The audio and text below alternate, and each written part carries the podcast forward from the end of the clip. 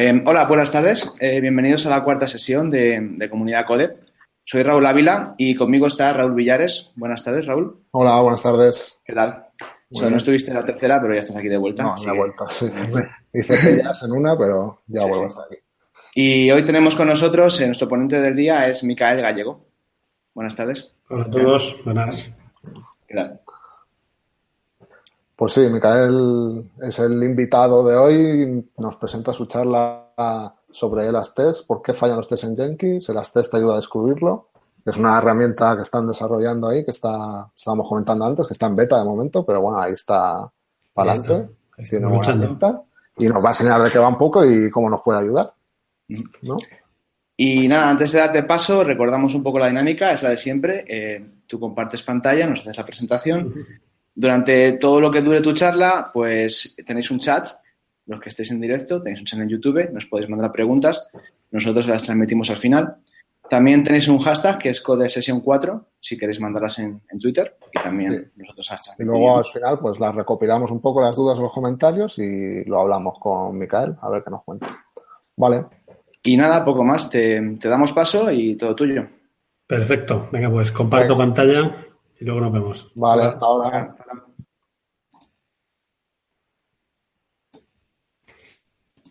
Bueno, se me ve, ¿no? Sí, sí. Ok, perfecto.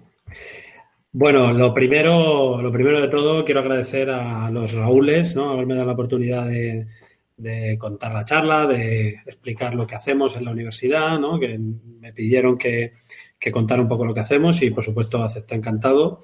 Y bueno, espero que os guste, que no os aburra mucho, que veáis cosas interesantes. Y lo que vamos a hablar es, del tema este que estábamos diciendo, ¿no? ¿Por qué fallan los tests en Jenkins? Y cómo el Test, que es la herramienta que estamos desarrollando, te puede ayudar a descubrirlo, ¿no? Entonces, vamos a empezar, bueno, eh, para el que no me conozca, eh, soy un habitual de los meetups y, y tal de, de, Madrid y he participado en algún congresito y tal y estoy en la Universidad de Juan Carlos, soy profesor y dentro de la universidad eh, tenemos el grupo Code RJC y damos servicios de consultoría, de formación a empresas, damos también allí formación en la propia universidad, sobre todo con tecnologías web, cloud computing, microservicios, etcétera, etcétera. Y, y, en concreto estamos desarrollando las test y ahora os explicaré, os explicaré por qué. Vivimos en un momento que, bueno, eh, ya lo vimos en la última charla de Code, con todo el tema de Kubernetes, microservicios, contenedores. Ha habido recientemente un meetup de Docker en, Madrid Jug, va a haber otro también sobre Kubernetes. Las aplicaciones se están volviendo cada vez más complejas. Atendemos a múltiples dispositivos. Estamos hablando sobre todo de las aplicaciones backend en el servidor. Atendemos a múltiples dispositivos y las peticiones pues van a unos servicios que hacen uso de unos sistemas de persistencia. Esos servicios se comunican con otros servicios, hay comunicación a través de colas de mensajes, etcétera, etcétera. Entonces, eh, bueno, eh, se, se ha determinado que para cierto tipo de aplicaciones esta arquitectura basada en microservicios o cloud native pues es más adecuada. No todas las aplicaciones se pueden eh, aprovechar de las ventajas porque la complejidad de la gestión pues eh, repercute en el desarrollo, pero sí que hay cierto tipo de aplicaciones, sobre todo aplicaciones con grandes equipos de desarrollo, que se pueden beneficiar bastante bien de dividir las aplicaciones en diferentes microservicios.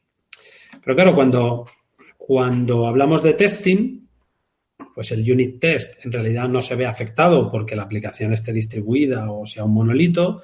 Y bueno, los test de integración sí que pueden sufrir un poco algunos cambios, pero en definitiva, como solemos integrar pocos microservicios entre sí, pues está de alguna manera controlado, pero el problema, el problema que tenemos es que el testing end-to-end de este tipo de servicios, de este tipo de aplicaciones basadas en microservicios, distribuidas, complejas, pues es un reto, es un reto muy importante. Entonces, eh, vamos a ver en qué aspectos puede suponer un reto y vamos a ver cómo, bueno, pues el ASTES intenta de alguna manera eh, facilitar o aliviar la vida del desarrollador. Entonces, la cuestión principal es si yo tengo un test, eh, es un test de sistema, es un test en tu encontré una aplicación compleja como esta, ¿dónde está el origen del problema cuando el test falla? La causa raíz, ¿cuál es? Y qué servicios me ofrecen los entornos de integración continua u otro tipo de herramientas para yo eh, descubrir o intentar adivinar cuál es la causa eh, del problema original, etcétera. Porque los test normalmente lo que suelen decirnos cuando fallan es que algo que se esperaba no se cumplió. Pero normalmente no nos dicen el motivo por el que no se cumpla. No nos dicen porque el valor pues realmente no es el que esperábamos o porque el cuadro de diálogo no aparece, etcétera. Entonces aquí tenemos a nuestro amigo Jenkins, que sigue siendo hoy por hoy el, rey de los entornos de integración continua. Entonces vamos a analizar un poco qué información eh, nos ofrece. Entonces, lo que nos suele ofrecer bueno, es una serie de dashboard. Tenemos la historia de Bills, que bueno, en definitiva pues nos dice cuando el, el job entero ¿no? ha fallado o ha ido bien, ha acabado en success. Pero no tenemos aquí nada de información prácticamente. Eh, tenemos visualizaciones eh, que nos permiten saber qué test concreto ha fallado históricamente también. Ahí vemos unos cuantos ¿no? que están o inhabilitados o que han pasado o que han fallado, pero de nuevo no tenemos una idea de por qué ha fallado el test. Eh, últimamente con las nuevas versiones ya sabéis que además del histórico, el histórico puede dividir, perdón, la ejecución de un job se puede dividir en pasos, en steps. Entonces, bueno, tenemos cierta información. Sobre todo esto es útil eh, cuando estamos mirando en tiempo real la ejecución del test porque nos da cierta, cierto feedback de cómo van. Entonces, bueno, lo que todos ya sabemos, eh, la información más valiosa se encuentra en los logs cuando un test falla. Lo que pasa es que, bueno, los logs, eh, tal y como los tenemos en, en, Jenkins o en otros sistemas de integración continua, pues claro, no tenemos muchas capacidades de analizar de esos logs. Vamos a hacer un pequeño repaso con todo lo que nos ofrecen los logs. ¿no? Eh, bueno, o con las limitaciones, mejor dicho, de, los logs. Lo primero es que tenemos un log enorme para toda la ejecución del job, que si los pasos de Maven cuando estamos en Java con Maven, que si la descarga de NPM cuando estamos en JavaScript, que si la, instalación de dependencias con Python, etcétera, ¿no? Tenemos la, parte inicial, el clonado del repositorio, etcétera. Y luego tenemos la fase de compilación, de compilación del SUT, de compilación de los tests, de compilación de todo el sistema, el SUD, se despliega de alguna manera. Tenemos que tener en cuenta que nos estamos centrando aquí en los tests en tu end Entonces, habrá que desplegar el sistema en algún sitio o el sistema estará ya desplegado en algún sitio y el job lo único que hará será descargarse los tests y compilar los tests y ejecutar los tests, ¿no? Y luego tenemos la propia ejecución de los tests contra ese sistema desplegado y ahí tenemos los logs, Entonces, una de las problemáticas que ahora veremos es que buscar información en todo este log enorme, pues es complicado. Luego tenemos otro problema y es que los frameworks de testing, normalmente, al menos con los que yo he trabajado habitualmente, no marcan en el log cuando empieza un test y cuando acaba el test. Al menos el test case. La clase de test a lo mejor sí, pero el test case no.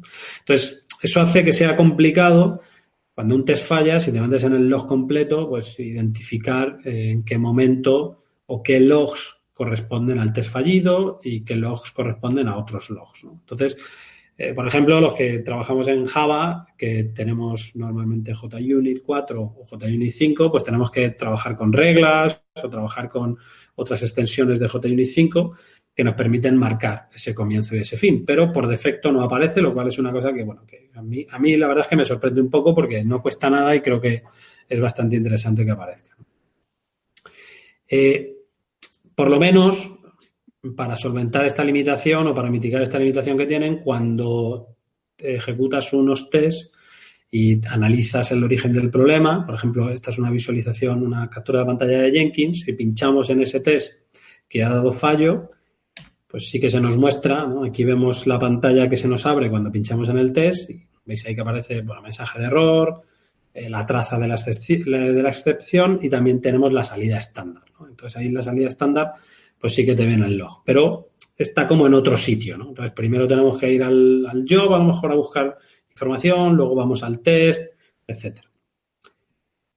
También pasa otra cosa, que es otra limitación importante, y es que cómo analizamos los logs normalmente. Bueno, pues cuando el log de un test fallido son 3, 4, 10 líneas de log, pues no hay ningún problema.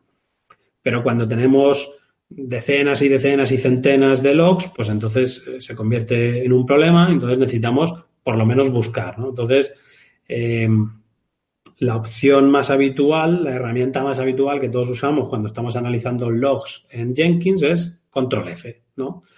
eh, abrir la barra de búsqueda del propio navegador, de Chrome en este caso, y pues buscar la palabra que nos interesa o la sesión que nos interesa, o bueno, ya a medida que cogemos un poquito de experiencia y nos pegamos analizando logs, nos damos cuenta de que tenemos que loguear información que nos permita trazar eh, la interacción con el sistema. Cuando estamos hablando de una API REST o una página web, si se hace una petición y la petición falla, pues tenemos que tener una manera de identificar esa petición de manera independiente de otras cosas, ¿no? ponemos el session ID o ponemos otras cosas, pero normalmente es un trabajo manual que consiste básicamente en buscar e ir saltando entre todas las apariciones de la palabra buscada, ¿no?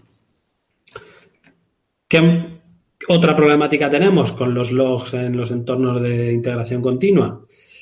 Bueno, porque eh, los logs del sistema que estamos probando, ¿no? Del SUT, del Software Under Test, ¿dónde están?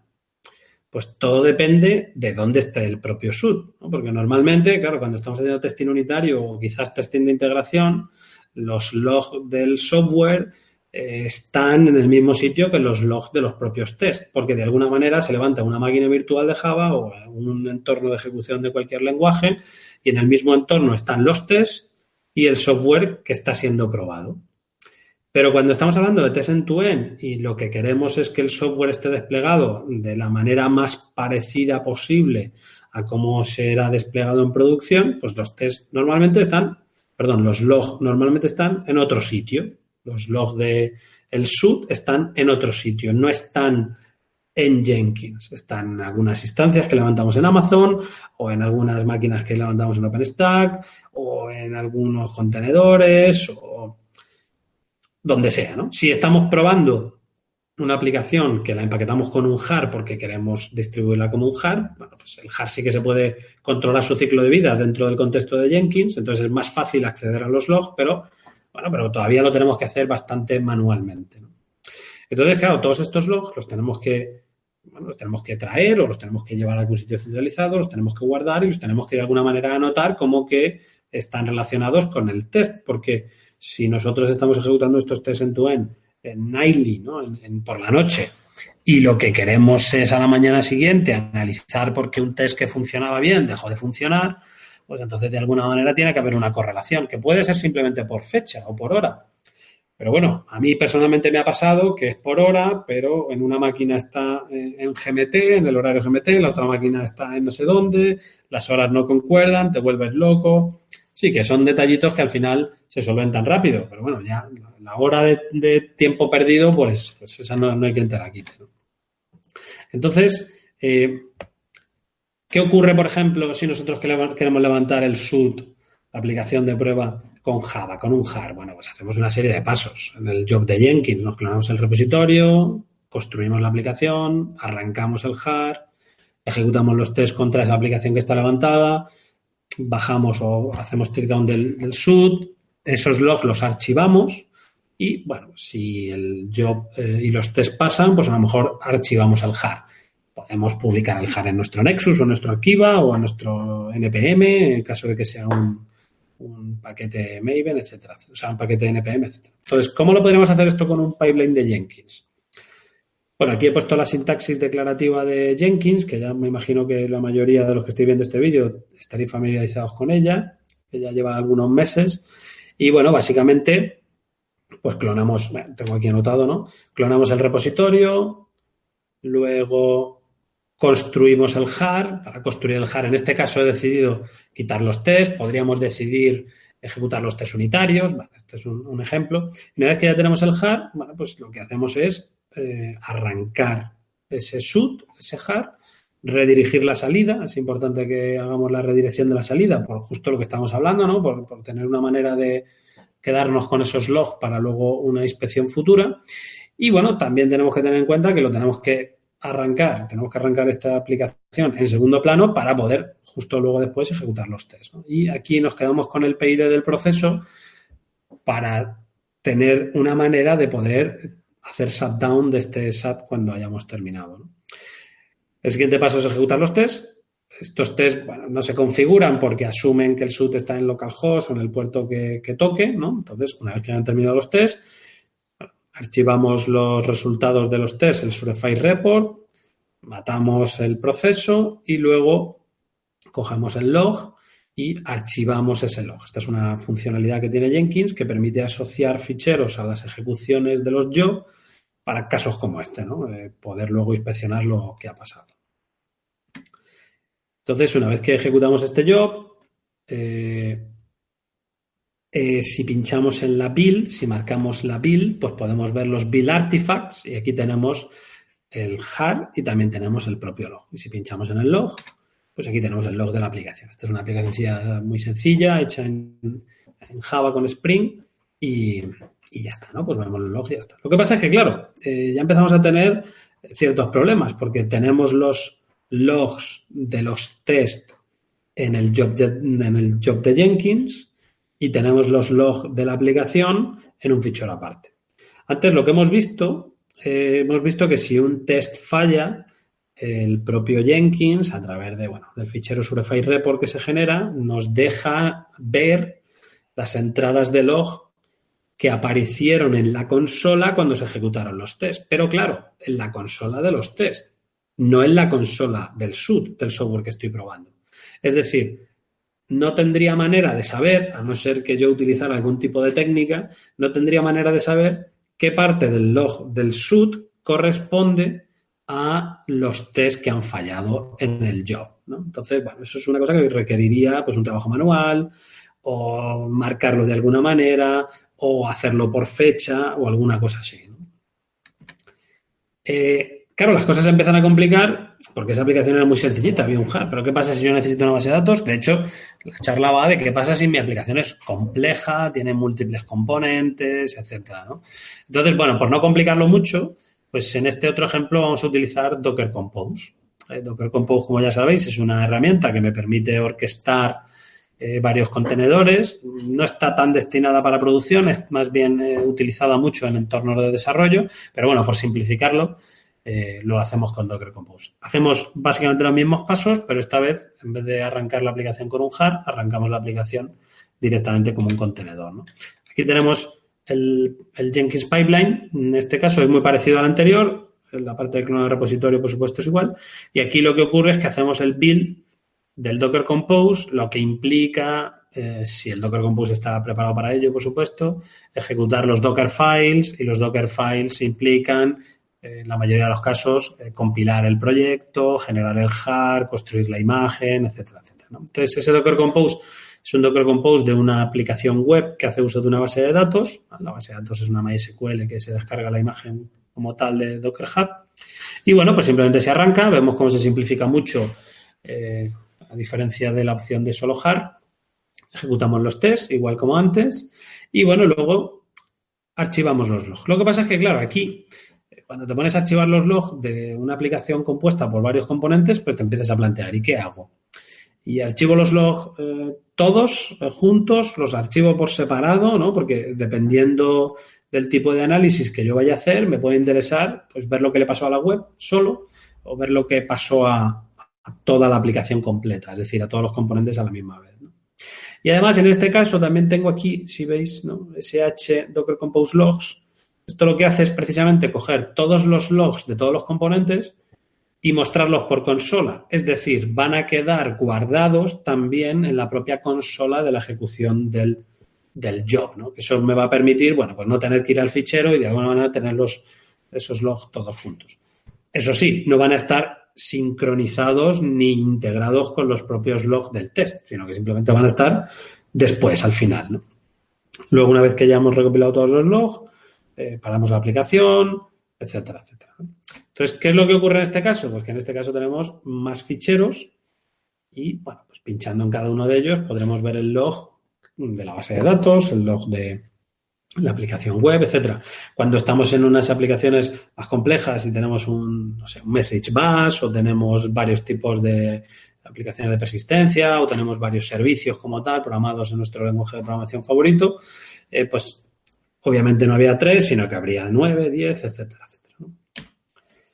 Entonces, claro, como comentaba antes, el problema que tenemos aquí es que necesitamos eh, herramientas de alguna manera para, para, aglutinar todos estos logs, para manejar estos logs, para asociar los logs del SUD a los logs de los test. eh, además esa herramienta, ese servicio de gestión debería ser remoto de alguna manera para, para que cuando nosotros desplegamos nuestra aplicación en Amazon, porque a lo mejor es el sitio en el que la vamos a desplegar en producción y por lo tanto queremos probar cómo se comporta, pues que esos logs que se generan allí lleguen a ese sitio centralizado para que luego los propios desarrolladores, normalmente después de la Nightly, puedan analizar qué ha pasado, qué no ha pasado, etcétera. Y no solo recoger o recopilar los logs, sino que lo ideal sería tener herramientas un poco más avanzadas de, filtrado, de búsqueda, incluso de comparación. Entonces, bueno, eh, los que estéis escuchando que os hayáis tenido ya este problema, pues habréis buscado alternativas y la alternativa más recomendada a nivel de software libre hoy por hoy es el stack de Elastic, ¿no? el, stack de ELK, que se le suele llamar, aunque ahora tienen un hermano nuevo que es. ¿no? Entonces, el conjunto de herramientas son Elasticsearch, Kibana, Logstash y, como digo, un, un nuevo hermano que se llama Bits, que no lo han incluido en el acrónimo ELK, pero que cada vez hay que tenerle más en cuenta. Y bueno, para los que no tengan experiencia en este tipo de herramientas, pues os explico lo que son. Aquí en este gráfico podemos ver eh, de una manera muy resumida en qué consiste un stack ELK, Elasticsearch, Logstash y Kibana.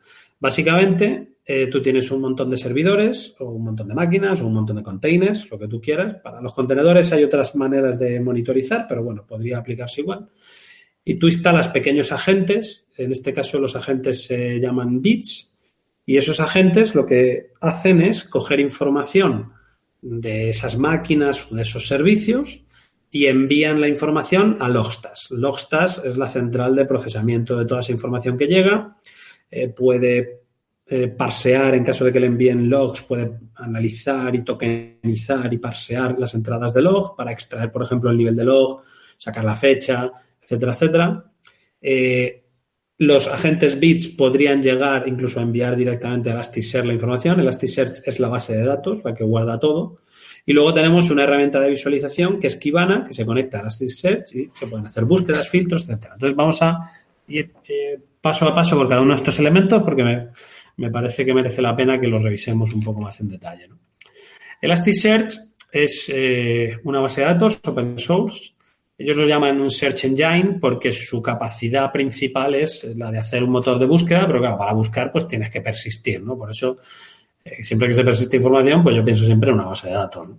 Está basada en Lucene, eh, que es otro proyecto de software libre Java, y bueno, pues eh, fue uno de los primeros servicios en ofrecer la capacidad de búsqueda textual de documentos JSON, tokenizan la información, eh, crean índices inversos, etcétera, etcétera. Eh, digo, fue uno de los primeros porque MongoDB también ofrece ya capacidades de este, de este estilo, ¿no? Eh, desde el principio tenían un cliente HTTP para que fuera muy fácil de usar desde cualquier eh, lenguaje de programación, a diferencia, ya sabéis, de las bases de datos que requieren de un driver binario, ¿no? con un protocolo binario, etcétera, pues aquí todo va por HTTP y, y las respuestas van en JSON, o sea que se ha popularizado mucho también por este hecho. De hecho, dar de alta información en Elasticsearch es tan fácil como enviar una petición JSON eh, por HTTP y se queda registrada la información. Entonces, aunque, aunque se puede utilizar para otras cosas y de hecho cada vez se está utilizando para cosas diferentes, eh, ha sido muy popular porque sirve para. Eh, bueno, ahí pongo, normalmente analizado, he usado para analizar, parsear y analizar software log. En realidad, la parte de parseo la parte de análisis eh, sintáctico la hace otro componente. Aquí, sobre todo, Elasticsearch se utiliza mucho para almacenar logs. Logstash es precisamente el componente que se encarga de procesar la información. Eh, tiene muchísimos tipos de protocolos, eh, muchísimos tipos de, inputs, que lo llaman ellos, ¿no? Por, por HTTP. Eh, también tiene un protocolo nuevo que se llama BITS, que es muy eficiente, es binario. el protocolo por TCP es syslog, etcétera, etcétera. Recibe la información y procesa esa información. Cuando recibe documentos JSON, pues él puede manipular los campos, filtrarlos en función del origen, en función del puerto, en función de un montón de reglas. Y cuando lo que recibe son entradas de log, pues Logstash tiene un conjunto de reglas con el patrón grok y que esas reglas, bueno, pues son un conjunto de expresiones regulares que permiten trocear el log, extraer la información y esa información guardarla ya como documentos JSON, que son más fáciles de filtrar y son más fáciles de, buscar. Y normalmente, bueno, Logstash aunque se podría conectar a otro tipo de servicios, envía la información a Elasticsearch. Como decía, Bits eh, fueron los últimos en incorporarse a la familia porque antes lo habitual era instalar Logstas directamente en la máquina que tenía que ser monitorizada. Lo que pasa es que Logstas es un software eh, que bueno, está basado en la máquina virtual, que de Java, que no se caracteriza precisamente por el consumo de pocos recursos, ¿no? Y además, si tiene que realizar el parseo, el análisis y el procesamiento de datos, pues puede llegar a cargar mucho las máquinas de producción. Entonces se dieron cuenta de que lo que necesitaban era una manera muy rápida y muy efectiva y muy ligera de sacar la información de las máquinas que estaban siendo monitorizadas.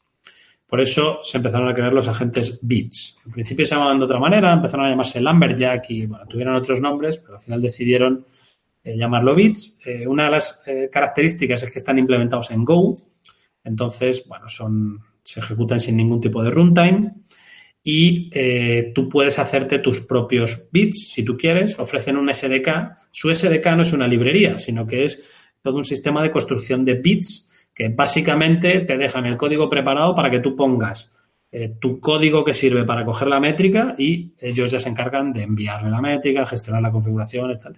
Entonces, tienen algunos bits por defecto. Por ejemplo, el file bit es un bit que lo que hace es hacer un tail de un fichero que tú le digas y va leyendo línea a línea en tiempo real y las va enviando. También tenemos otro de métricas que analiza pues, el consumo de recursos del sistema, CPU, memoria, eh, pues, ancho de banda consumido de red, eh, input, output, etcétera, etcétera. Otro también interesante que es Packet Bit, que monitoriza la red y, bueno, pues eh, crea una representación de cada paquete que va por la red y lo envía a Elasticsearch. Y luego, pues, eh, otro que se encarga de analizar los eventos de Windows, etcétera, etcétera. Otro para actualización. luego hay un montón de bits de la comunidad, por ejemplo, un bit que manda información que llega por una cola de JMX de Java y la envía. Eh, un bit que monitoriza una JVM y entonces pues, toda aquella información que puede ser interesante, número de threads, pausas de garbage collector, etcétera, la envía, ¿no? Al final tenemos un montón de bits de la comunidad que son, son muy interesantes. Entonces, eh, ¿qué otra pieza nos falta? Kibana. Kibana es la otra pieza que nos falta porque es precisamente eh, la que de alguna manera da sentido a todo esto. nosotros recopilamos información, procesamos información, almacenamos información, porque luego lo que queremos es eh, visualizar y analizar y, de alguna manera, eh, pues eso, descubrir la información después de todos estos datos que nos están llegando. Entonces, aquí lo mejor es que lo veamos con un interfaz un interfaz de usuario. Esto es un dashboard personalizado de Kibana que, como hemos dicho, eh, lo que sirve es para visualizar la información que está guardada en Elasticsearch. En Elasticsearch, recordar que lo que hay es un montón de documentos JSON. Entonces, eh, pues por ejemplo, aquí lo que vemos es una cuenta. Es una cuenta de unos documentos con un determinado filtro. ¿no? Aquí tenemos otra cuenta. Aquí tenemos una gráfica que de alguna manera también cuenta, ¿no? Porque el ancho de, de la pelotita de la circunferencia, pues depende del número de veces que haya pasado algo, ¿no? Los colores eh, son por países, etcétera, etcétera. Entonces, como vemos, pues, se pueden hacer plugins para Kibana. De hecho, eh, en Madrid, en la empresa eh, Vitergia, es una empresa que se encarga eh, de hacer análisis de proyectos software libre y han hecho un plugin de Kibana, porque ellos utilizan eh, eh, todo el stack LK para recopilar toda la información y crear este tipo de dashboard. Bueno, pues han hecho un plugin para mostrar grafos. nodos que están conectados entre sí, pues tienes una visualización basada en grafos haciendo uso de librerías JavaScript. La verdad es que es bastante potente. y aquí lo que vemos es una captura de pantalla de cómo Kibana puede usarse para analizar logs. Lo que pasa es que, claro, eh, como veis, eh, pues aquí lo que aparece es un histograma, ¿no? Aparecen todas las entradas de log que cumplen el criterio. En este caso, el filtro es asterisco, es dime todas, ¿no? Eh, aquí son todas las entradas de log separadas por intervalos de tiempo. Bueno, vemos que hay momentos en que hay más entradas de log y momentos que hay menos. La verdad es que esa información tampoco es tan relevante, ¿no? yo podría filtrar porque hay entradas de log que tienen nivel, no sé, error, entonces eso ya sí que sería un poco más eh, relevante. Pero claro, el interfaz de usuario tampoco es muy amigable para hacer análisis de log. Por ejemplo, aquí como veis solo me caben tres em, entradas de log. ¿no? Hay mucho espacio que puede estar desperdiciado. ¿no? Entonces, bueno, Eh, luego hablaremos un poco más de las facilidades de análisis. La pregunta es, ¿cómo puedo yo utilizar todo este stack? Ojo, no quiero utilizar el stack ELK para monitorizar mi sistema en producción. No estamos hablando de eso. Estamos hablando de si yo tengo un problema, si yo tengo un test que falla, cómo puedo analizar eh, la raíz del problema. Entonces, no estoy tan interesado en instalar Elasticsearch para monitorizar sistemas en producción, sino que estoy interesado en instalar Elasticsearch para analizar lo que les pasan a mis tests. Entonces, desde el punto de vista del SUD, pues sí que es cierto que si al final mi sistema está desplegado en algún sitio y genera logs en ficheros, yo puedo utilizar FileBit para recopilar y recuperar esos logs, o bien, directamente, yo puedo utilizar, en este caso en Java, un appender de log4j que en vez de enviar los logs a un fichero, coge los logs y los envía ya de manera estructurada directamente a Elasticsearch. ¿no? Entonces me, ahorro un montón de, un montón de cosas. Pero ¿qué pasa con Jenkins? Porque al final, volvemos a recordar, nuestro objetivo es que los logs que salen de los tests también estén de alguna manera gestionados y, junto con los logs del SUD, porque, porque yo quiero saber lo que estoy haciendo en mi test para saber el impacto que tiene en el SUD. Entonces, bueno, hay, hay técnicas, hay plugins, hay gente que se ha hecho algún plugin de, de Logstas, de manera que todos los jobs ejecutados en Jenkins se envía la información a Elasticsearch o a Logstas para ser procesado, etcétera, etcétera. Lo que pasa es que, bueno, estos logs pues eh, eh, de alguna manera se echa en falta en estos logs la integración, ¿no? que de alguna forma eh, quede todo integrado, todos los logs de los tests se integren con los logs del sub. ¿no? Se pueden integrar por las fechas, pero bueno, tendremos que hacer algunos ajustes para que podamos identificar de nuevo otra vez lo mismo, qué logs corresponden a qué test concreto y sobre todo al test que falla, ¿no? que es lo que verdaderamente me, interesa. Entonces, al final, por lo que os decía, ¿no? ¿Qué entradas de log están relacionadas con un fallo? Relacionadas con un fallo, quiero decir, con el test que ha fallado. Pues sí, puedo filtrar por tiempo, puedo decir, bueno, si este test empezó a esta hora, pues filtro por tiempo, ya veo, ¿no? Pero bueno, eso al final es bastante, bastante engorroso. Y bueno, luego eh, también hay otra problemática y es que si, si, yo tengo un log que tiene un fallo, pues muy bien, yo muy bien log que fallo, pero normalmente cuando yo tengo un log que falla, me pasa lo mismo con grep, ¿no? Yo lo que quiero ver es lo que ha pasado antes. Porque muchas veces la información de por qué falla, mm, tengo pistas a los logs anteriores, que a lo mejor los logs anteriores no son de fallo, ¿no? Bueno, pues claro, no es trivial hacer eso. Porque tengo que volver otra vez a ver eh, a qué hora eh, apareció la entrada de los que falló para hacer un filtro por tiempo previo, etcétera, ¿no? Bueno, pues es un, es un poco lío. Es un poco lo que decía aquí, ¿no? Que Kibana no es la herramienta que está especialmente diseñada para hacer análisis de log, o por lo menos para hacer resolución de problemas. Entonces hay una herramienta que es, muy chula, que yo la descubrí ya hace muchos años, que se llama Otros Log Viewer. A lo mejor puede haber más, eh, pero me gustó por, por algún tipo de funcionalidades que tiene. Y es que, por ejemplo, a mí me permite hacer como una especie de búsqueda, pero los resultados me permite colorearlos. Es como lo que hace el propio navegador web cuando tú buscas que te aparece en amarillito, ¿no? Marcado que palabras concretas se ajustan al patrón, pero lo bueno es que aquí me puedo marcar varios, varias búsquedas simultáneamente. Entonces puedo utilizar diferentes colores. Entonces, este mecanismo de filtrado por color, pues es bastante útil porque, bueno, pues de alguna manera vas navegando entre diferentes búsquedas que has hecho. Obviamente también puede filtrar, obviamente puede filtrar por, por fechas, puede filtrar por componentes, etcétera, etcétera. Entonces, una herramienta como esta, pues sí que nos parecía muy interesante sí que nos parece muy interesante. Pero, ¿qué ocurre? Que la herramienta la tienes que instalar localmente, que los logs en realidad son ficheros de texto, que o bien los tienes localmente o bien te los descargas de un servidor FTP. No puede procesar muchísima información porque todos los logs los carga en memoria para hacer búsquedas rápidas. Entonces, no es una herramienta que sea fácilmente integrable con sistemas de integración continua. Entonces, bueno, pues aunque está bien, por la funcionalidad que ofrece, pero claro, en, el contexto en el que estamos, en el que hay múltiples servidores, en el que queremos recopilar toda la información de todos esos servidores, eh, analizarla junto con los logs de los test, pues no, es muy adecuada. Y luego hay otro tipo de cosas que son un poco más avanzadas, pero ¿por qué no?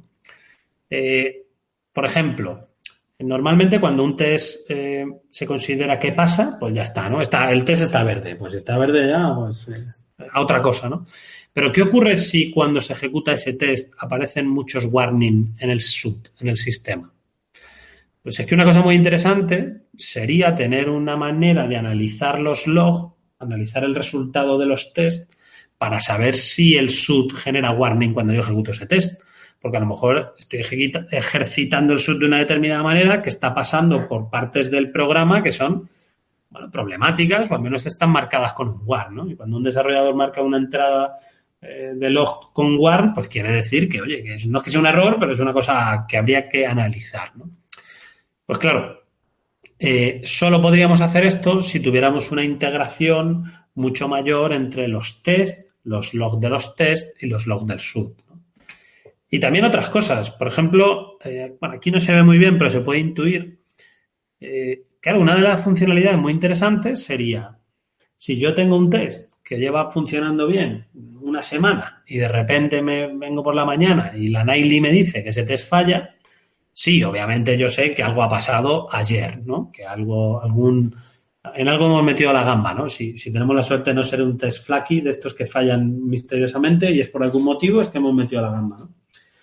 Entonces, ¿qué es lo que hace normalmente un desarrollador cuando se encuentra con este problema? Pues lo que hace es, se pone a mirar el log, si tiene experiencia con la aplicación, mirando el log sabe más o menos lo que debería pasar y por lo tanto puede identificar rápidamente lo que no está pasando. Pero si no tiene tanta experiencia, pues básicamente lo que empieza a hacer es comparar y decir, ay, pues parece todo bien, ¿no? qué raro, parece todo bien. ¿Qué ha cambiado con respecto a la ejecución previa? ¿no? Bueno, pues una herramienta muy útil puede ser tener la capacidad de comparar los logs cuando tenemos una regresión. Cuando un test que funcionaba empieza a fallar, si yo tuviera una manera automáticamente de que el sistema me dijera, pues mira, es que esta línea eh, no estaba y ahora sí que está. Ah, vale, pues yo ya sé que de alguna manera el problema puede estar relacionado con eso, ¿no? Pues de nuevo estas funcionalidades son las que de alguna manera se echan en falta y que sería muy útil tener. ¿no? Y luego también eh, hay más cosas, ¿no? ¿Qué pasa con los browsers? Porque los browsers pueden tener muchísima información que nos puede ayudar a saber el origen del problema, ¿no? Entonces, eh, bueno, pues todos utilizamos Selenium cuando la aplicación es una aplicación web y tenemos que hacer testing end-to-end. Recordamos que estamos en el testing end-to-end. Bueno, pues Selenium nos permite hacer snapshot, por ejemplo, o screenshot, eh, capturas de pantalla del browser y yo, bueno, pues las puedo guardar en algún sitio, ¿no? Si yo guardo esa captura de pantalla, ojo, la tendré que guardar en un sitio que luego el job de Jenkins la archive para que no se me pierda. Aunque, claro, estaría mucho mejor eh, guardar vídeos, ¿no? Porque así puedo tener todo el ciclo de vida completo de lo que ha ido pasando. Entonces, bueno, hay servicios que me imagino que los que hacéis desarrollo web ya conoceréis de sobra, Sauce Labs, Browser Stack, eh, Browser Link, que te ofrecen Browser as a Service, que tú dices, yo necesito un Safari con esta versión, ¿no? Bueno, pues ellos te ofrecen un Safari con esa versión, obviamente en sus servidores, pero la ventaja es que después de ejecutar el test también te ofrecen un vídeo de lo que pasó. Aquí tenemos un plugin de Jenkins eh, que se conecta a Sauce Labs y ahí tenemos la grabación del vídeo del browser ¿no? que se usó durante el test. Entonces, bueno, es un servicio muy interesante, pero claro, ya tenemos eh, un servicio externo de pago que puede que nuestro proyecto no se pueda permitir. Pero bueno, la ventaja es que hay servicios similares a este que se ofrecen con licencia libre y que nosotros podemos utilizar. Por ejemplo, Zalenium. Zalenium es de, Zalando y bueno, ha liberado como software libre su sistema. Está basado en Docker, tiene browser dockerizados y bueno, tienen una pequeña herramienta de gestión de todos esos browsers que vemos aquí que permite visualizar los vídeos grabados. Eh, de los browsers cuando se ejecutan los tests. Aquí vemos cómo lo asocia a los tests, ¿no? que, está bastante bien, ¿veis? Ya vemos cierta integración, cosa que es muy interesante. También captura eh, los logs de Selenium, ¿no? todos los comandos Selenium que se le han ido mandando al browser, lo cual está bastante bien. También tenemos otras herramientas que sin ser servicios actúan como librerías. Por ejemplo, bueno, yo como trabajo en Java tengo más experiencia en las herramientas para Java y, por ejemplo, para JUnit 4 tenemos test containers que nos hacen precisamente esto, además de otras cosas. Y para JUnit 5, pues, bueno, recientemente se ha publicado Selenium Jupyter que hace básicamente lo mismo, ¿no? Te permite disponer de browsers dockerizados y además esos browsers se pueden grabar y la, el vídeo grabado, bueno, pues se, asocia al propio Jenkins, ¿no? Están, bastante bien. ¿Qué es lo que ocurre? Bueno, estas herramientas, por lo menos hasta donde yo conozco, sobre todo las software libre, eh, no gestionan la consola del browser. Entonces hay mucha información, sobre todo ahora que las aplicaciones son cada vez más SPA, cada vez tenemos más código JavaScript en el browser, cada vez tenemos más lógica. la consola del browser es, cada vez más importante, o al menos un mecanismo que nos permita el código JavaScript hacer que la información que va mandando por el log acaba llegando al backend, ¿no? Que volvemos otra vez a estar en el mismo problema de antes, ¿no? ¿Dónde está ese backend? ¿Que tenemos un Elasticsearch? ¿Cómo lo hacemos? ¿Cómo no lo hacemos? ¿Cómo sincronizamos? Etcétera. Y luego hay otra característica también que, que es importante destacar y es el tema de la sincronización. Lo ideal sería que si yo me voy a un punto en el tiempo del vídeo, yo pudiese ver en ese mismo instante temporal qué pasó en los logs de la aplicación, ¿no? Porque, claro, cuando tengo un problema, eh, pues espero, ¿no? Sería lo ideal que se manifestara directamente en los logs de la aplicación. Entonces, bueno, eh, la cuestión es, ¿habría alguna herramienta que nos podría ayudar de alguna manera eh, gestionar los logs de mejor forma, gestionar los vídeos de los browsers de mejor forma, ¿no? Simplificar todas estas tareas. Bueno, pues eso es precisamente las TES, o es el objetivo que tiene. El objetivo que tienen las TES, entre otros, es facilitar la vida del desarrollador cuando tiene que analizar eh, o determinar la causa raíz de un problema en un test end-to-end, que es donde este tipo de servicios que voy a contar ahora tienen eh, más sentido. ¿no? ¿Qué es? Bueno, pues es una herramienta, eh, es básicamente como una especie de Jenkins, para que nos entendamos, que, como os decía, está diseñada para facilitar el testing en tu end y que, bueno, se puede instalar en los servidores y también se puede instalar en tu portátil, porque estas funcionalidades pueden ser útiles en tu entorno de desarrollo, Las características principales, pues bueno, que es capaz de ejecutar jobs, como si fuera un Jenkins, es capaz de ejecutar el sub también y, bueno, pues gestiona los logs, gestiona las métricas también eh, del consumo de CPU, memoria, etcétera. Eh, tiene una interfaz de análisis de log, tiene gestión de browser y se integra con Jenkins. ¿no? Vamos a ver la integración con Jenkins, que creo que es la, más interesante. Al final, ¿cómo se usa? Pues como os decía, ¿no? Se puede utilizar como una interfaz web. A los Jenkins se puede utilizar desde un plugin del propio Jenkins o incluso en el futuro estamos pensando en incorporar plugins de los entornos de desarrollo. Todavía no los tenemos desarrollados. Entonces, bueno, esta es la interfaz que tiene, pero así en plan general, pero luego analizaremos algunas pantallas que nos pueden resultar más interesantes, sobre todo para, para el análisis de log. Entonces, lo primero que tenemos que pensar es, bueno, ¿y yo para utilizar esta herramienta qué es lo que tengo que hacer? ¿Tengo que hacer los test de alguna manera? Bueno, pues no. Los test tienen que, eh, pues, ser test normales. De hecho, cuando utilizamos como plugin de Jenkins es que no hay que cambiar nada, simplemente adaptar un poco el job de Jenkins para poder aprovecharte las funcionalidades. Es decir, es multilenguaje, es multiplataforma y no tenemos que hacer nada de nada. Eh, ¿Qué facilidades me ofrece las test para ejecutar el SUD? Bueno, pues si tú quieres, la propia plataforma de las test te facilita la ejecución de la aplicación que quieras probar, como Docker Container o como Docker Compose, pero si no, eh, si las funcionalidades que te ofrece pues no, no, te resultan útiles o prefieres no cambiar como lo estás haciendo ahora, tampoco hay ningún problema. Tú puedes desplegar el SUD desde tu job de Jenkins, donde quieras, de la manera que quieras. Y lo importante es, sobre todo eso, ¿no? que si despliegas eh, tu SUD en un sistema externo, pues tienes que configurar unos agentes para que la información llegue. ¿no? Pero la configuración de esos agentes incluso puede hacerse automáticamente por el propio Elastes. Eh, si das a Elastes las credenciales de acceso a las máquinas donde está el SUD, se puede instrumentalizar automáticamente esas máquinas para recoger la información. ¿Cómo se trabaja con Jenkins y con Elastes?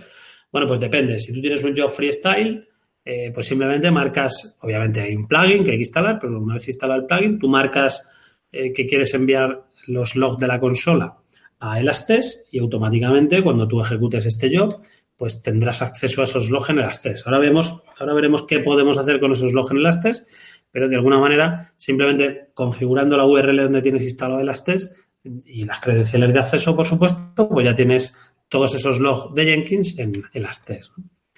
¿Exactamente qué hay que hacer? Bueno, pues esto es un Jenkins Pipeline.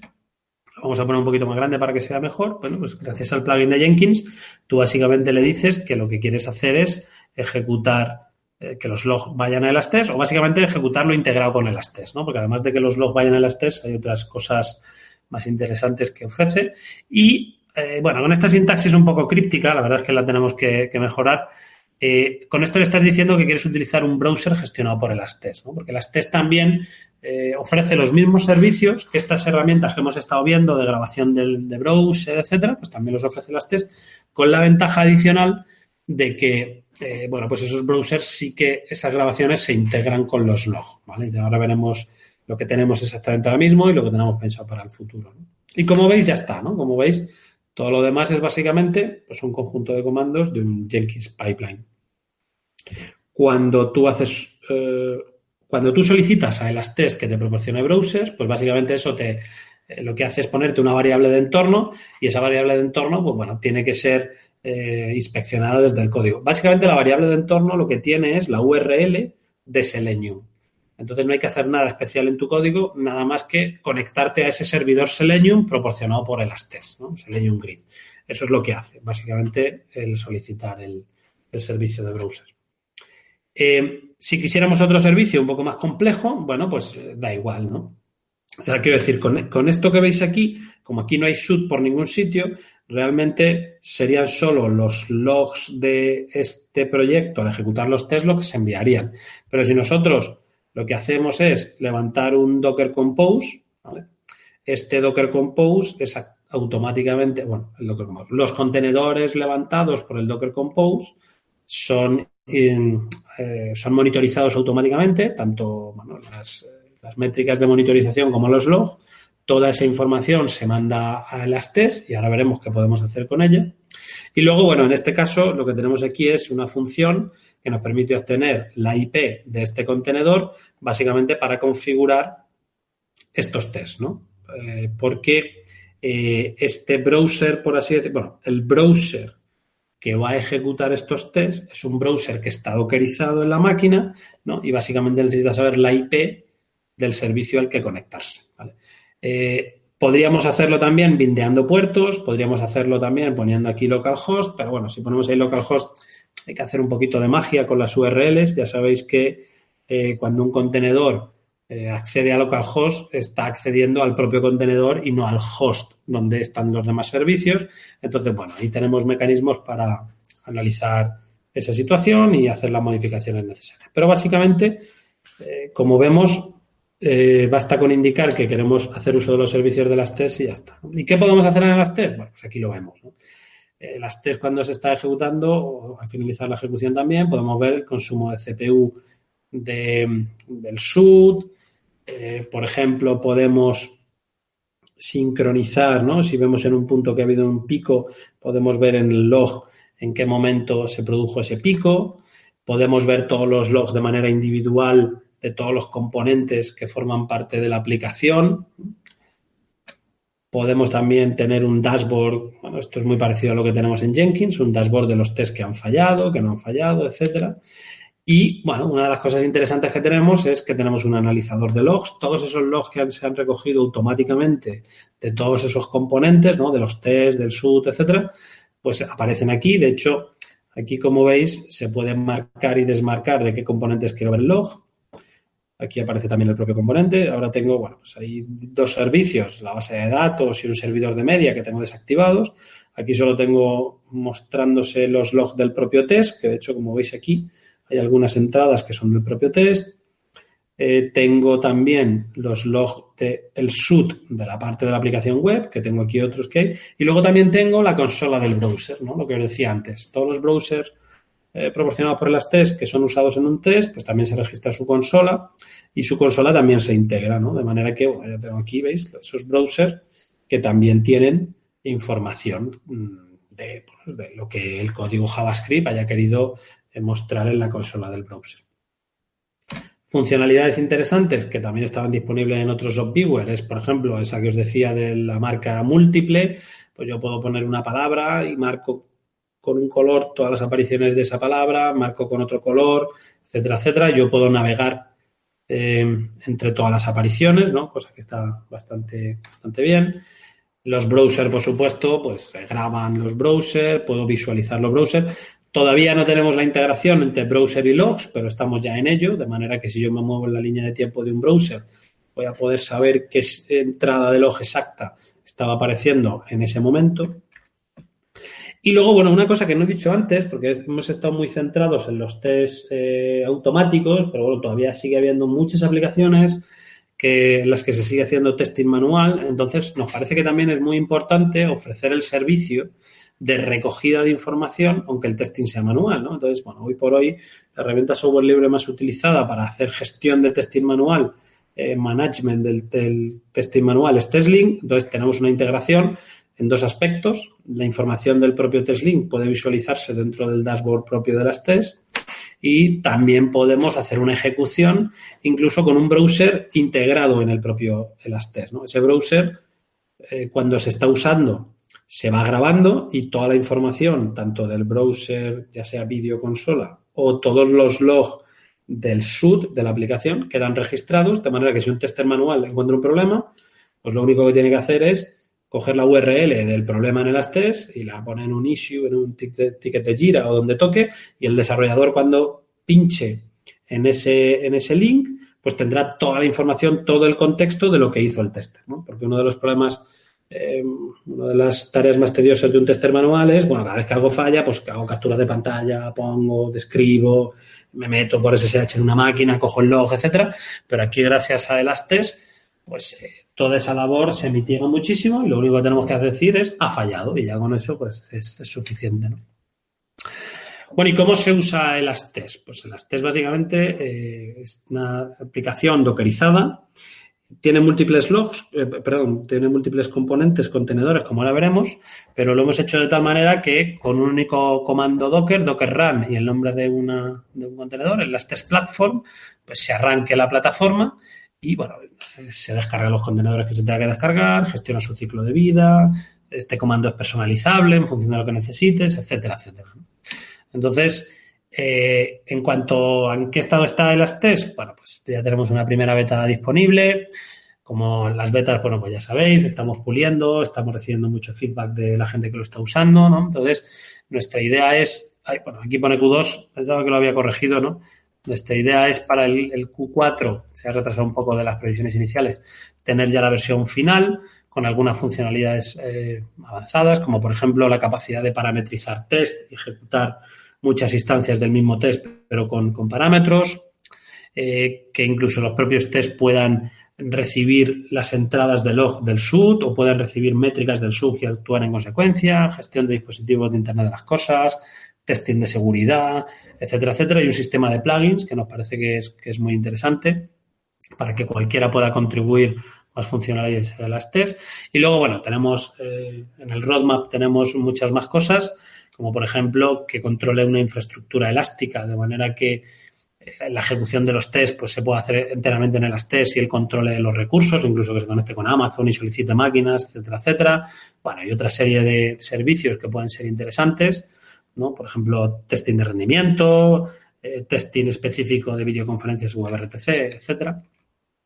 Y bueno, simplemente por ir muy rápido, porque tampoco me quiero extender más, por contaros un poco cómo está hecho, cómo estamos haciendo las tests. Bueno, básicamente las tests, como os decía, está formado por un montón de contenedores Docker, eh, pues un contenedor que hace como de manager, ¿no? Y otros contenedores que se encargan de diferentes servicios y todos estos servicios pues se comunican a través de API REST, de colas de mensajes, etcétera. Entonces aquí tenemos una pequeña visión arquitectónica de lo que es el ASTES. No voy a entrar mucho en detalle en ello, pero veis un montón de logotipos de tecnologías que os suenan, porque básicamente lo que os quiero comentar es eso, ¿no? Que el ASTES está hecho eh, es un, como yo digo, no es un pegamento de tecnología software libre que nos ofrecen las funcionalidades que nosotros queremos. Lo único que hemos hecho ha sido, pues, eh, de alguna manera, gestionar todos estos servicios para que ofrezcan lo que nosotros queremos. ¿no?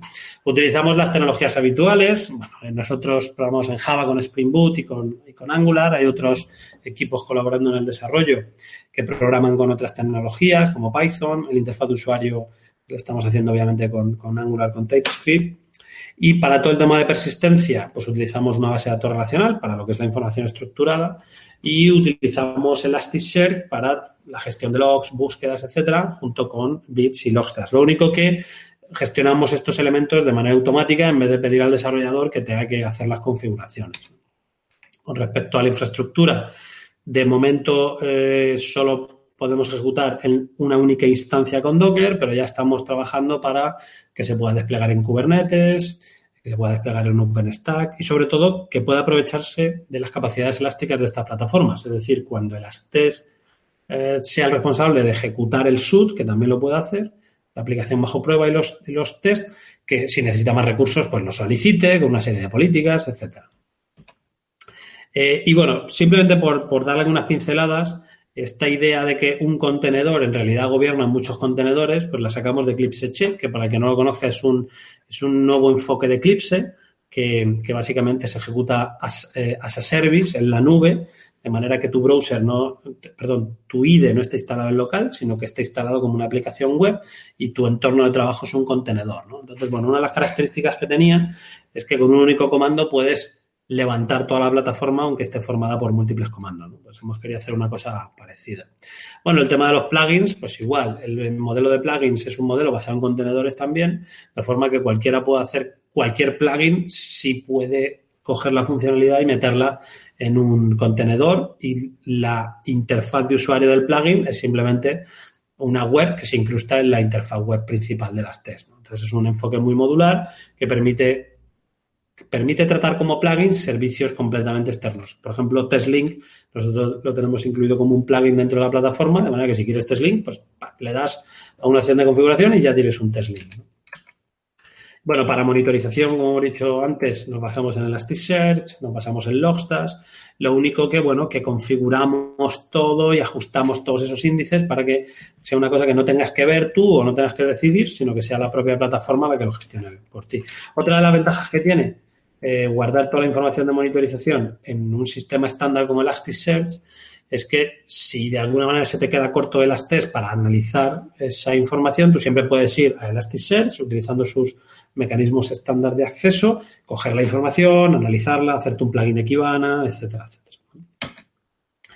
El Log Analyzer, bueno, pues obviamente está implementado basándose en la información que está en Elasticsearch y, bueno, pues eh, utilizando herramientas de interfaz de usuarios, pues propias de Angular. Por ejemplo, estamos usando el componente AGGrid, que es un componente de tablas, pero justo hoy estábamos decidiendo cambiar de componente porque se nos quedaba pequeño, queríamos hacer unas cosas especiales y que, que no nos dejaba, ¿no? Entonces, bueno, eh, justo ha pasado hoy la discusión. Y luego para todo el tema de los browsers, pues nos basamos mucho en, en estas herramientas que os he enseñado yo, ¿no? que básicamente dockerizan browser, utilizan el VNC para conectarse incluso en tiempo real a esos browsers. Eh, no VNC es una tecnología que te permite tener un cliente de VNC en el propio, en el propio navegador, ¿no? Está bastante bien. Y bueno, estamos trabajando para dar soporte a Explorer, eh, trabajando con máquinas virtuales como si fueran contenedores. ¿no? Bueno, esto está un poco todavía en pañales, pero que, tenemos intención de soportar también Explorer. Y bueno, y simplemente ya por ir acabando, simplemente deciros que, bueno, todo este esfuerzo eh, eh, está financiado por la Comunidad Europea. ¿no? La Comunidad Europea financia proyectos de investigación. Eh, los proyectos que financia la Comunidad Europea están formados por partners en diferentes países de, de, la Comisión Europea. Por ejemplo, nosotros que estamos en la Universidad de Juan Carlos coordinamos todo el proyecto, pero bueno, hay empresas tan importantes como IBM trabajando en el proyecto, está Atos, y luego hay otras empresas o entidades que a lo mejor no suenan tanto, eh, por ejemplo, porque están más relacionadas con el tema de investigación, India Software, eh, o CNR o la Universidad de Berlín, y luego, bueno, empresas pequeñas que también trabajan, pues Relational, que es una empresa griega, Naevatech, que está en, Madrid, etcétera, etcétera. Entonces, bueno, en la página web de las TES.io tenéis mucha más información en caso de que estéis interesados. Y bueno, si os parece que el proyecto es interesante y que tiene potencial, pues yo os, os animo a descargaros la beta, a probarla, a darnos feedback, a seguirnos en Twitter, a ponernos estrellitas en, en GitHub, ¿no? Porque al final eh, todo este tipo de cosas eh, pues nos ayudan a seguir adelante. Os recuerdo, esto es software libre y nuestro objetivo es ayudar a que los desarrolladores, eh, hacer la vida más fácil a los desarrolladores para el testing en tu end de sistemas completos. ¿vale? A lo mejor al principio estamos todavía en beta y las, las cosas cuestan un poco más, os pedimos un poquito de paciencia, pero seguro que con vuestra ayuda, pues, pues nos ayudáis, ¿no? Y, sobre todo a definir las funcionalidades.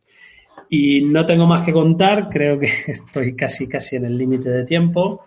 Y de nuevo, muchas gracias por haber, haberos interesado en la charla.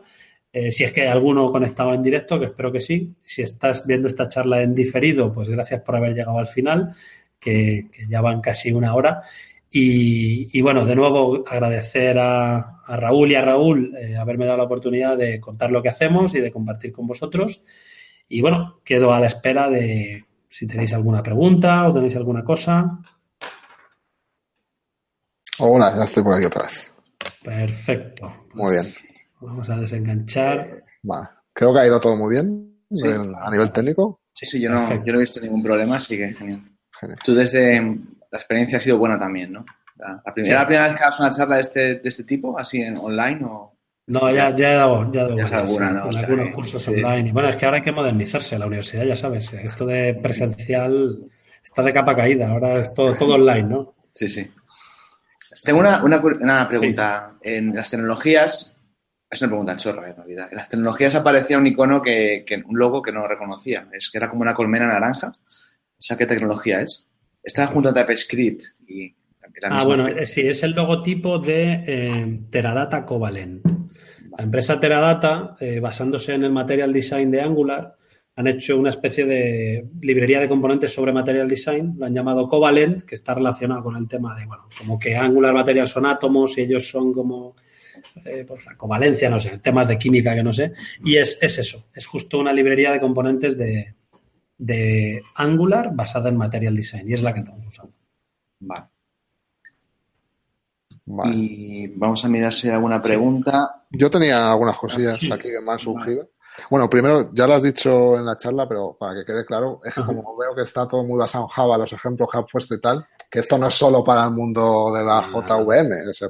Nada, nada, Para el que, aquellos que tenéis alergia a la JVM, que no os preocupéis, que la plataforma está implementada en Java mayormente, pero no tiene ningún requisito. De hecho, una de las cosas que queremos es que puedas usarla desde cualquier lenguaje de programación sin tener que usar ninguna librería específica. Eso hemos sido muy cuidadosos. Por ejemplo, estas herramientas que os decía, estas librerías que te ofrecen browser, eh, son librerías que están hechas para Java. Yo me imagino que habrá librerías parecidas en otros lenguajes, pero ya son diferentes. Entonces, lo que queremos hacer con el Astes es básicamente que tú puedas utilizar las cosas como servicio, todo. Y tu log, simplemente cuando ocupas el log, pues que llegue al el Astes y con el Astes se pueda analizar, procesar, etcétera. Entonces, todavía no, pero queremos hacer que el parseo de logs pues sea personalizable para que el usuario pueda rápidamente poner su patrón propio de Python, de JavaScript, de Go o de lo que sea, sin ningún tipo de problema. Vale, eso, entiendo que si tú tienes ya montado tu sistema con Jenkins, sería solo acoplar el Astes a ese sistema, pues ¿no?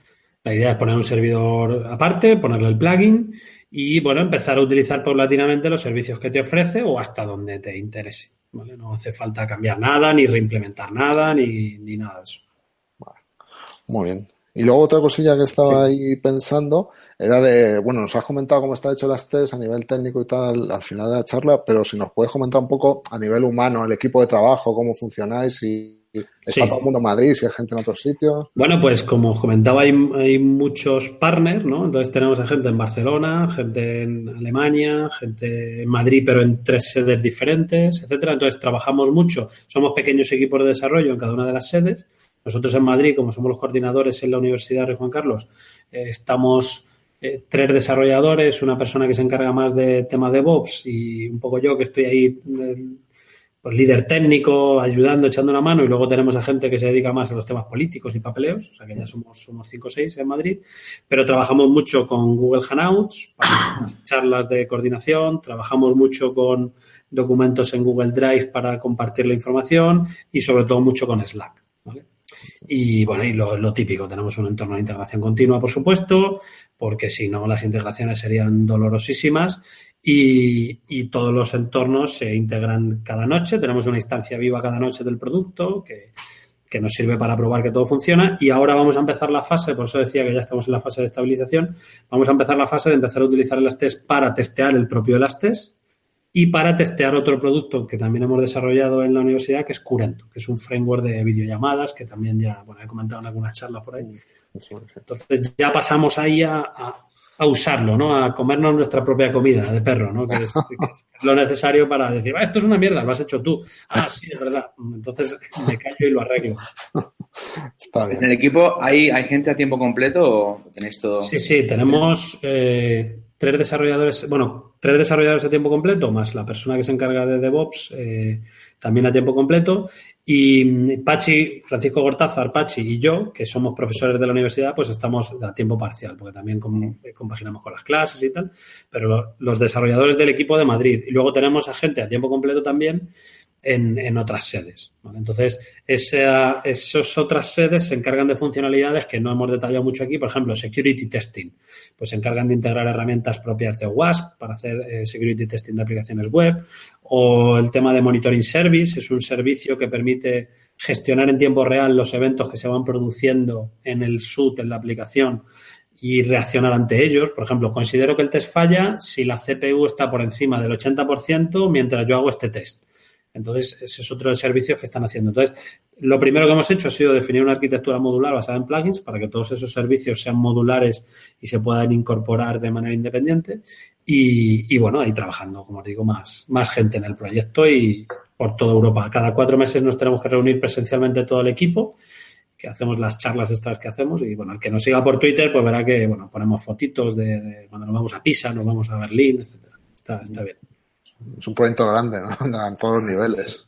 Es un proyecto grande, son tres años y estamos eh, en el primer año y pico, ¿no? Empezamos en enero del 2017 y bueno, ya tenemos bastante formado y ahora es pues eso, refinar y mejorar las funcionalidades. Muy bien. Tenemos una preguntita por ahí en el chat de YouTube. Sí, ¿se la lees tú, Raúl? Vale, sí, es de Isidro, Isidro López, Islomar. Ah, Dice una preguntilla sobre la parte de automatización de los test funcionales web.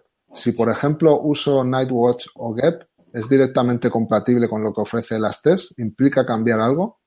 Gracias.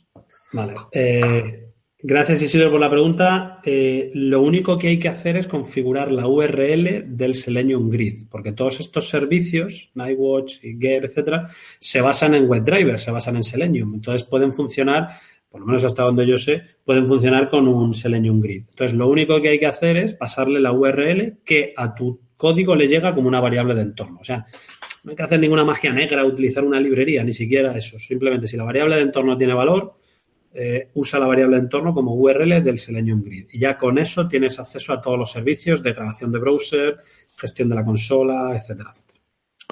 Muy bien, pues ahí queda la respuesta para. Perfecto. Bueno, no, de momento no hay ninguna más, así que bueno, si surgen a lo largo de la semana o lo que sea, pues las pasaremos. Perfecto. Ahí en Twitter, bueno, habéis visto mis, mis coordenadas, ¿no? En el, principio de la charla, si alguien me quiere preguntar en Twitter, ya sabéis. Y si no me quiere preguntar y me quiere meter, se quiere meter conmigo también, que es bastante dado a, discutir, que que sí, y también si estáis viendo la charla en diferido aquí en YouTube, pues ponéis un comentario, nos llega a nosotros y se lo, se lo pasamos o lo que sea. Bueno, y otra cosa que supongo que también estás abiertos a contribuciones, ¿no? Al proyecto. Sí, sí, por supuesto. Mm. Todo el que tenga interés y lo empiece a usar y le haga falta algo, pues eh, cuantas más gente, cuantas más manos, eh, mucho más rápido irá. Y no tenemos, además no tenemos problema en no es que no tengamos problema en cambiar de foco, es que realmente el, foco será aquel foco que quieran los desarrolladores y los usuarios que sea. Entonces, eh, aunque tenemos unas ideas y tenemos un roadmap, pero ese roadmap se puede cambiar porque nuestro objetivo es que sea útil, es un proyecto financiado con dinero público, dinero de todos, y lo que tiene que servir es para que la gente aproveche de ello, ya sea el desarrollador porque le facilita la vida o ya sea el usuario final de ese software que mejorará en calidad si el desarrollador pues lo, hace todo más fácil. Entonces, bienvenido sea. O sea, que seguís el hecho de que dinero público, código público, ¿no? Bueno, es que yo es lo que creo. Y además, además de por eso, porque creo que es la mejor herramienta de marketing que hay. O sea, si tú quieres que tu software se utilice, plantearte un modelo de negocio en el que todo es privativo solo está al alcance de, de muy pocas manos. O bien como software o bien porque ofreces un servicio. Pero si tu servicio es un software, eh, pues que sea público y que sea. Y bueno, y luego si, si se puede monetizar de alguna manera, pues bienvenido sea. Y, hay muchísimas empresas que lo estamos viendo, ¿no? Que monetizan el software que hacen. De hecho, bueno, Pivotal creo que, es un buen ejemplo de ello. Y, pero bueno, nosotros de momento nos pagan, nos paga la Comisión Europea y nosotros lo hacemos todo en abierto y, y que lo aproveche todo el mundo. Muy bien. Vale, pues bueno. Vamos a ir cerrando en principio, yo creo. Vale. Eh, bueno, en, todas las sesiones siempre pedimos al ponente que sugiera un nombre de alguien una persona que te gustaría ver aquí hablando en, en, Code en el futuro. Así que vamos a hacer lo mismo contigo. Eh, ¿Quién te gustaría ver en, en, una futura sesión en Code? Bueno, pues, eh, pues yo creo que, así pensando, pensándolo, yo creo que uno de ellos puede ser, por ejemplo, David Gómez, ex Autentio, que, o es Autentia, ¿no? que está ahora en LiveRay de Developer Advocate y que tiene muchas cosas que contar y siempre le estoy tirando por Twitter de a ver si nos cuenta, nos cuenta las experiencias que, que tiene. De hecho, me consta que está preparando algunas charlas ahí para algunos congresitos en, eh, de Java. Así que, bueno, pues alguna cosa parecida a esa que quiere contar en otros sitios o cualquier cosa que nos quiera contar, seguro que es bienvenida para todos. Así pues ahora le hacemos presión en Twitter para que no pueda escaparse. Muy bien. Vale. Y, pues... y, nada, anunciamos la, la siguiente sesión. Sí a la quinta. Creo que ya tenemos fecha, ¿no, Raúl? Tenemos el 25, miércoles 25 a las 7 en principio, como casi siempre. Vale. ¿Y quién, quién será el ponente? Modesto San Juan. Modesto San Juan. Tiene, y... tiene título de charla que es Larga vida al Legacy. tiene buena pinta el tema. Sí, sí, sí. A ver qué nos cuenta. Vale, pues muchas gracias, Micael, por la charla, muy ah. interesante, y muchas gracias por aportar. A vosotros. Y que la comunidad siga adelante. A ver. Gracias. Gracias. Pues bueno. nada, eso, nos vemos. Gracias a todos por estar ahí atentos y nos vemos el próximo día, que será el 25 de abril. Hasta luego. Venga, adiós. Chao. Gracias.